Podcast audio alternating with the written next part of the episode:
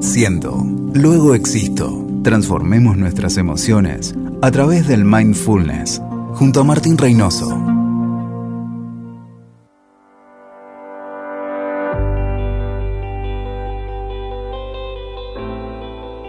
Bienvenidos a este nuevo episodio. ¿La gente cambia o no cambia?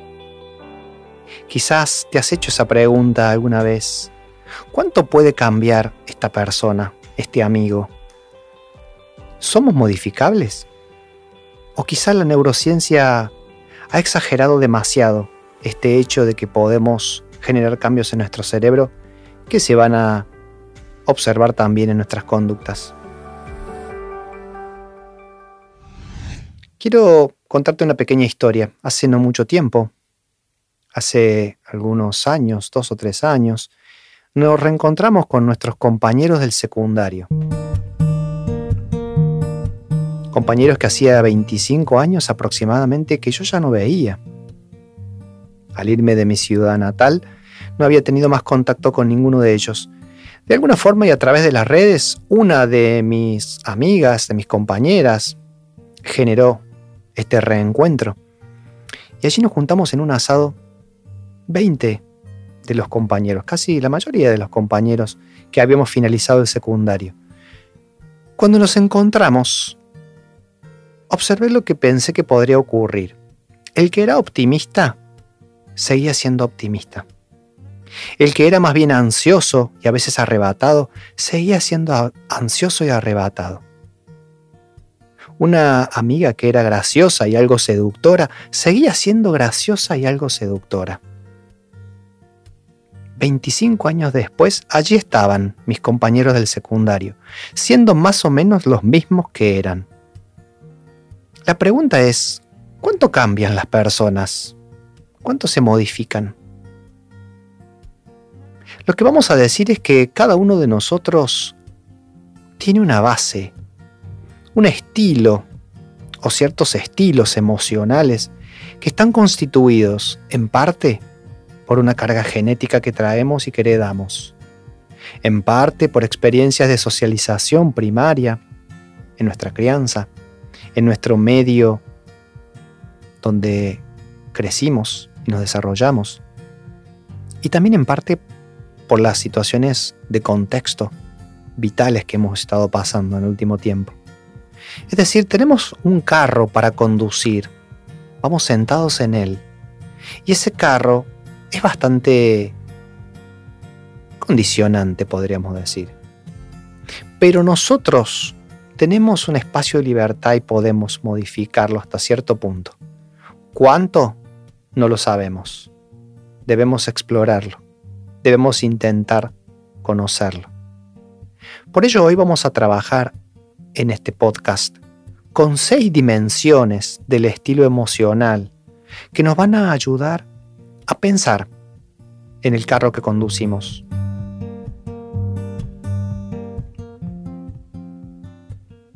El primer estilo emocional que vamos a pensar, en el cual vamos a reflexionar, es el estilo resiliente.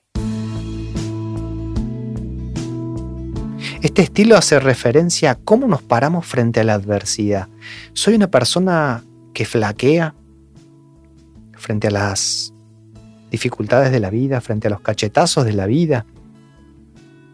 O soy una persona que me pongo de pie y continúo con fuerza hacia adelante, aún en los momentos difíciles. ¿Cuán resiliente sos?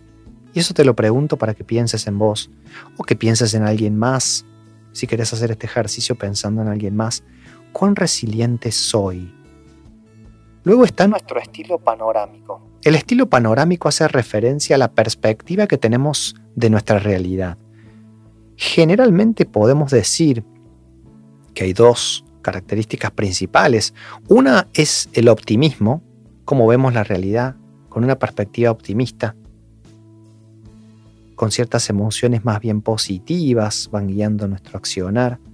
O quizás un estilo panorámico más bien negativo, pesimista, un poco frustrante o ansioso, en donde predominan a veces las preocupaciones, el desánimo o cierta sensación de catástrofe inminente. ¿Dónde te ubicas más? ¿En el lado optimista o en el lado de preocupación, ansiedad y catástrofe? El tercer estilo emocional es el estilo social intuitivo, es decir, cuán hábil sos en captar las señales sociales de los demás, lo que los otros sienten, lo que los otros expresan no verbalmente. De alguna forma, la manera en que los demás experimentan su vida, sus emociones. ¿Cuán sensible sos? ¿Cuán empático sos? Ese es el estilo social intuitivo. Hay personas que tienen muchísima capacidad para registrar eso. Y hay personas que no. ¿Dónde te encontrás vos? El cuarto estilo emocional es el estilo de autoconciencia y hace referencia a cuánto percibís tus propias sensaciones corporales, a cuánto registras tus sensaciones emocionales y las sentís, y a cuánto te das cuenta de tus pensamientos, cómo te das cuenta si estás pensando, qué estás pensando, por dónde se va tu mente sensaciones físicas, pensamientos y emociones. ¿Qué tanto los registras, los observas, los sentís? Ese es el estilo de autoconciencia. Hay personas que son muy autoconscientes, tienen mucha facilidad para registrarse a sí mismas en distintas situaciones. Hay personas totalmente bloqueadas en relación a esto, que no tienen una capacidad para esto. Quizás ni siquiera están conscientes de que pueden ser de alguna manera presencia frente a sus experiencias. Luego tenemos el estilo de sensibilidad al contexto, que tiene que ver con cuán bien regulas tus emociones en los espacios sociales. Cuánto de capacidad para regular cómo te sentís en tus emociones, emocionalmente en distintos contextos donde te encuentras, en espacios sociales principalmente. Tenés una buena capacidad de poder rápidamente desregular, desbordar. Eso es algo muy importante, muy necesario. Por último, hay algo que quizá no lo relacionemos tanto con lo emocional, con el estilo emocional, pero es súper importante. El estilo atencional. El estilo atencional tiene muchísimo que ver con nuestras emociones. Cuán clara y profunda es tu atención a tus vivencias se relaciona mucho con el estilo de autoconciencia que habíamos visto, pero básicamente nos va a permitir poder direccionar nuestra atención hacia aquellas cosas valiosas y significativas. Si sos muy distraído, si te mostrás muy distraído, si perdés de vista lo que tenés enfrente, lo que te ocurre, de alguna forma es más probable que también sientas desregulación de tus emociones, pierdas la sensibilidad, la conexión con tus emociones. Esos entonces son los estilos desarrollados por Richard Davidson de la Universidad de Wisconsin y que a nosotros nos sirven para poder conocernos un poquito más.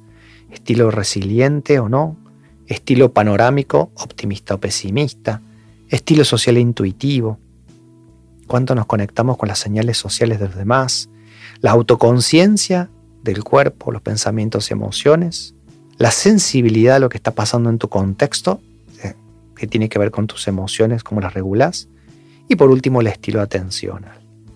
Todo ello es importante, todo ello te va a ayudar a comprender mejor cómo te sentís.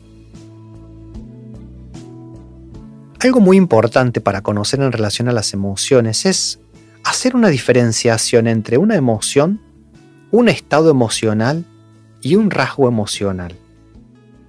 Una emoción es un fenómeno que surge espontáneamente en nuestro cuerpo, en nuestra mente, y que de alguna manera tiene una manifestación a partir de lo que está ocurriendo en determinado momento. Y así como aparece esa emoción, ese fenómeno emocional, así desaparece. Es breve, suele tener cierta intensidad, pero rápidamente desaparece. Esa es una emoción. Un estado emocional es la continuidad de cierta emoción o emociones en el tiempo.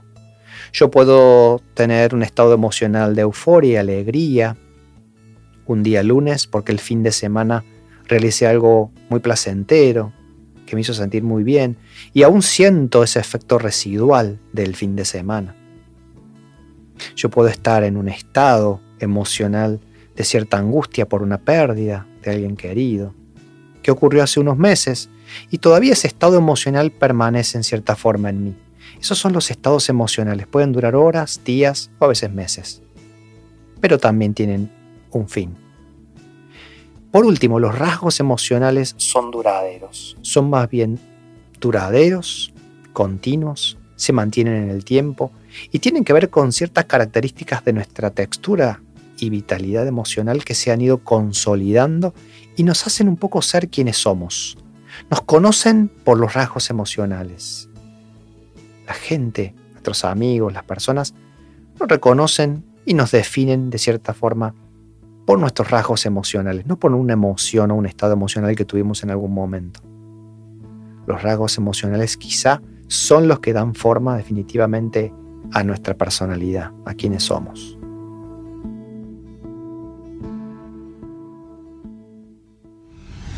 Esta es solo información de inicio. Si querés seguir profundizando, podés leer a Richard Davidson, a Daniel Goldman, que hablan de rasgos emocionales y también podés consultar nuestro Instagram, TIB Argentina, donde subimos mucha información relacionada con estos temas.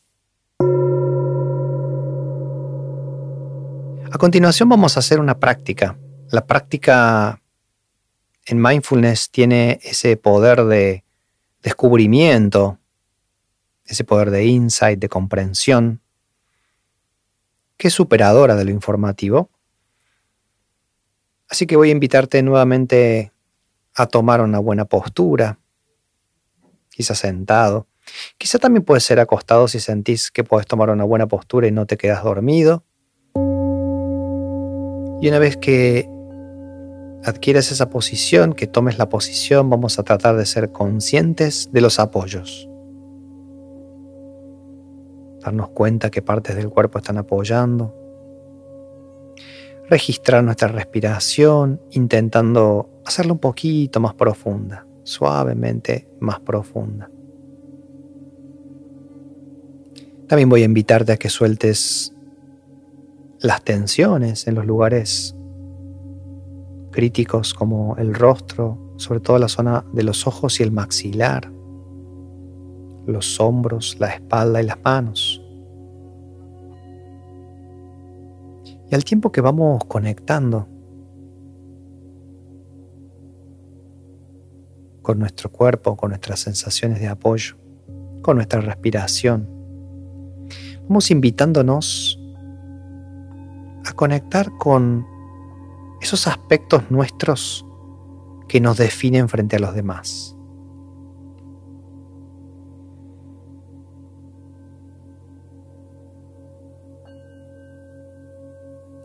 Entonces, quizás puedas preguntarte, ¿cómo me ven las personas cercanas a mí, mi familia, mis amigos?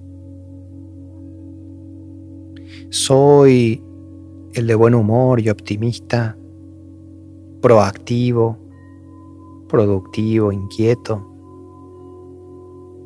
¿Me ven más bien como el gracioso, el pícaro, el que siempre tiene una broma para decir o una gracia para contar. Me ven como perseverante, resiliente, luchador. Me ven como algo ansioso y problemático. ¿Cómo me ven los demás? No quiere decir que eso seamos, pero puede darnos pistas en relación algunos de nuestros rasgos.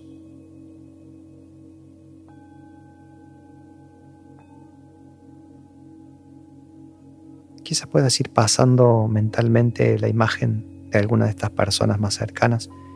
¿Cómo te definen a pesar de que vos no seas eso? Pero sí, de alguna manera, habla de algunas de tus cualidades.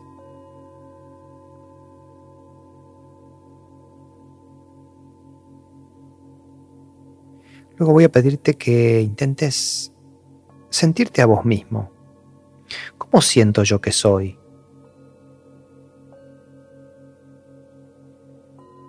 Siento que soy una persona resiliente. Siento que flaqueo mucho.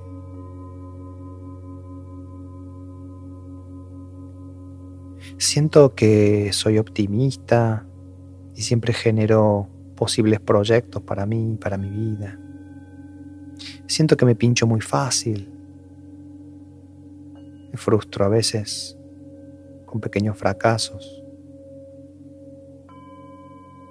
¿Cómo me veo a mí mismo? ¿Cómo me siento a mí mismo?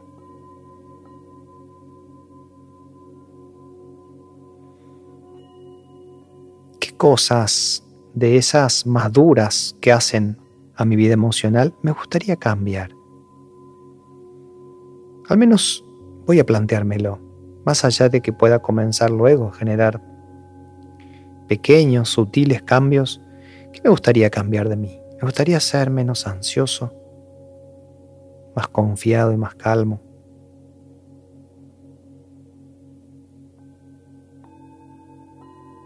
Me gustaría ser un poquito más extrovertido, más participativo en espacios sociales.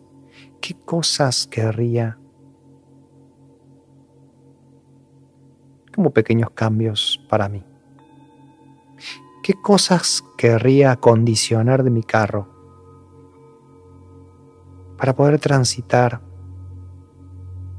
con más bienestar mi vida, para poder circular más fluidamente.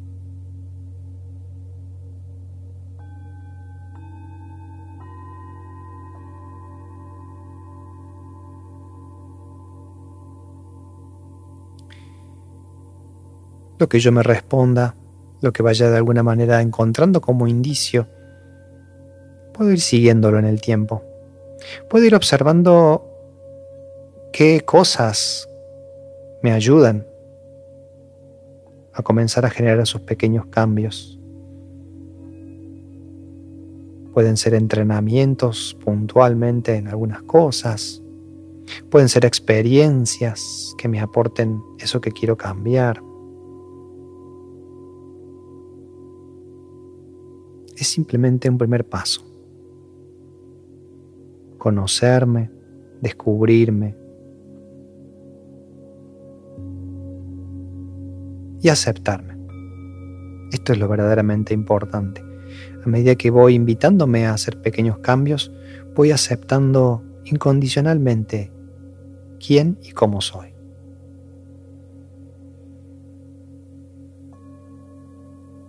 Voy a pedirte que poco a poco vayas sintiendo un poco más profundamente tu cuerpo, te quedes quizás resonando con esto que fuiste descubriendo, reflexionando.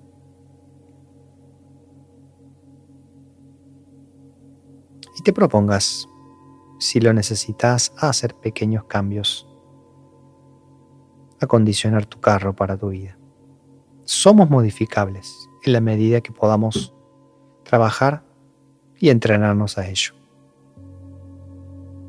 Muchas gracias.